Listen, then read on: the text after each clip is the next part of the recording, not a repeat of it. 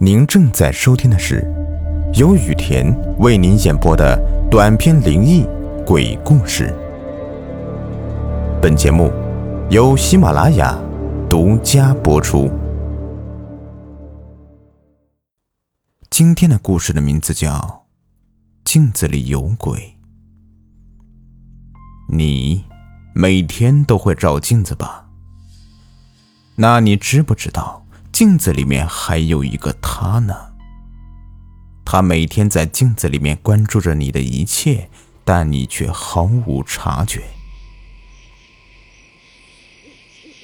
午夜，窗外一片死寂，整个村子静得可怕。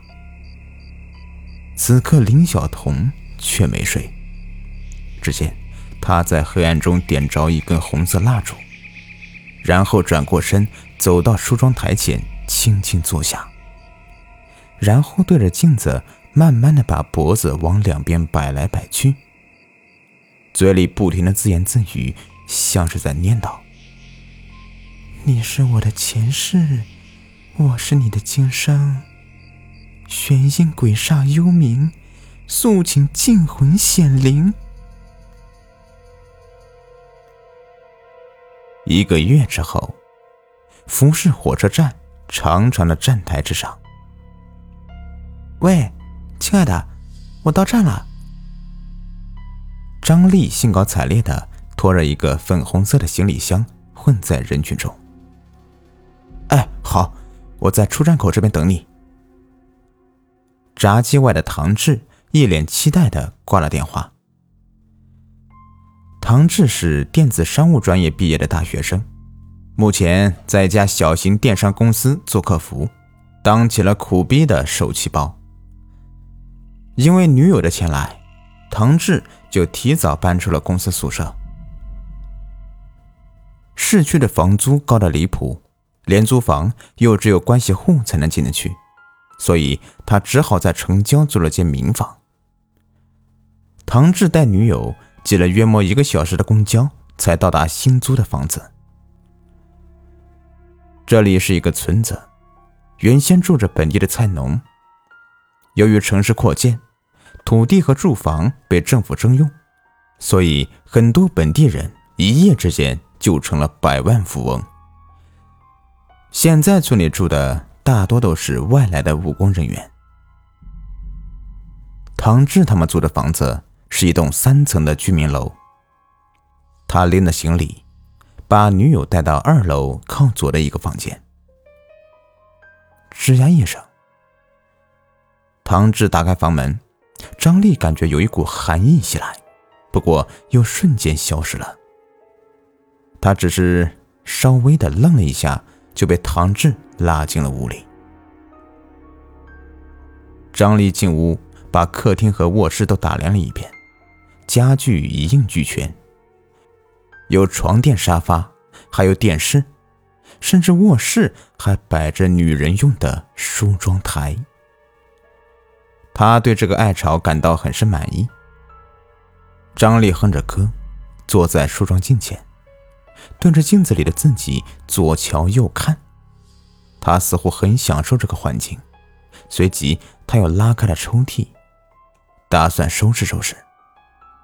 哟，想不到你趁我不在，还养着别的美女啊！张丽看着抽屉里的一把梳子，有些不快的问道：“哪有啊？你可别冤枉我呀！”唐志赶紧反驳，心里满是疑惑：“还说没有？喏，那这个梳子从哪里来的？别告诉我是你买给我的吧？”张丽把梳子丢到梳妆台上。这这也许是之前住这里的房客忘记带走的吧？我是昨天才搬过来的。唐志一脸委屈。好啦，我跟你开玩笑的，试试你对我忠不忠？哼！你是我的小苹果，我怎么可能背叛你哦？肚子饿了吧？走，我带你去前面的饭馆吃饭去。张丽上前在唐志脸上亲了一口。然后搂着他的胳膊，两人出了卧室。梳妆台的镜子在这个时候，却出现一张苍白而模糊、看不清五官的人脸，正在露出一个阴森森的冷笑。两人下了楼，并没有直奔饭馆，而是在四处打量着这个陌生的新环境。只见房子前面是一片高低不一的民房，左边是一条坑坑洼洼的旧水泥路，右边是一条巷子。巷子两边也都是类似的砖瓦房子。屋后不远处有一个井台，旁边杂草丛生。上面用石板和水泥密封了，再后面就是一座山，山上是枝繁叶茂的小树林。住这里安静，空气又好，到了周末我们还可以去爬山呢。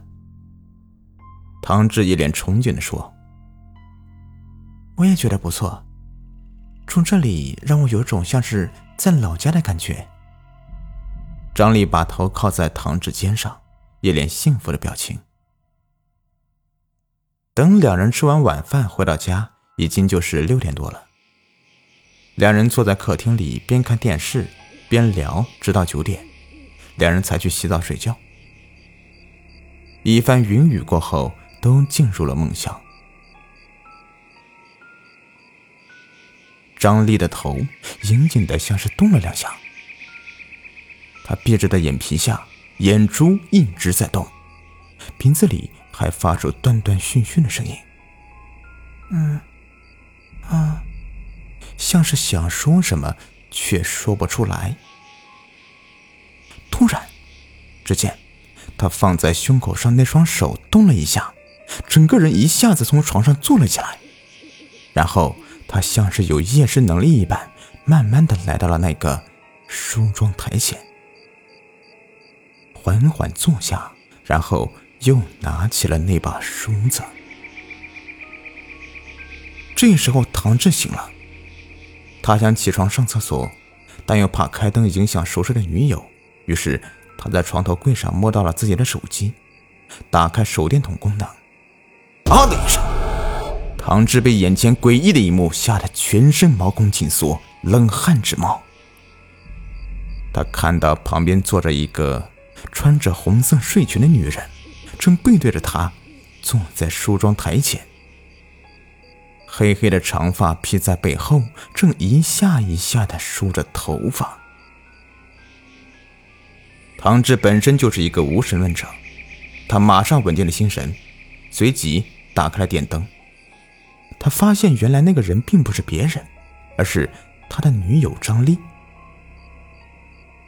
张丽。这么晚了，你干嘛还不睡觉啊？你装神弄鬼的，想吓死我呀？唐志撇了撇嘴，可张丽就像是根本就没有听见一般，只是停止了动作，却坐在那里一动不动。唐志见女友没有理他，有些生气的走了过去：“亲爱的，别晚了，走，过去睡觉去。”唐志把手搭在女友的肩上说：“张丽没有应他，只是回头看了他一眼，然后起身回到了床上。”唐志上完厕所回来，躺在床上，久久无法再次入睡。想起刚才张丽的举动，着实把他这个无神论者也是吓得不轻。第二天早上，唐志聊起张丽昨晚的恶作剧。张丽却觉得丈二和尚摸不着头脑，像是根本就不知道这回事。看着唐志肯定的眼神，他心里还是坚定不移的相信自己没有梦游症的可能。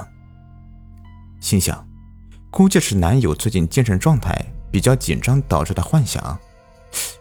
只是，张丽想起昨晚做的那个梦，虽然是梦。但是感觉却是非常的真实。昨晚我做了噩梦了，你说奇怪不奇怪啊？我就梦到我一个人在这个房间里，坐在那个梳妆台前面梳头发，但是镜子里那个人却不是我，是一个我从来没有见过的年轻女人。她身上只裹着一条浴巾，皮肤很白，身材又好，长得很漂亮。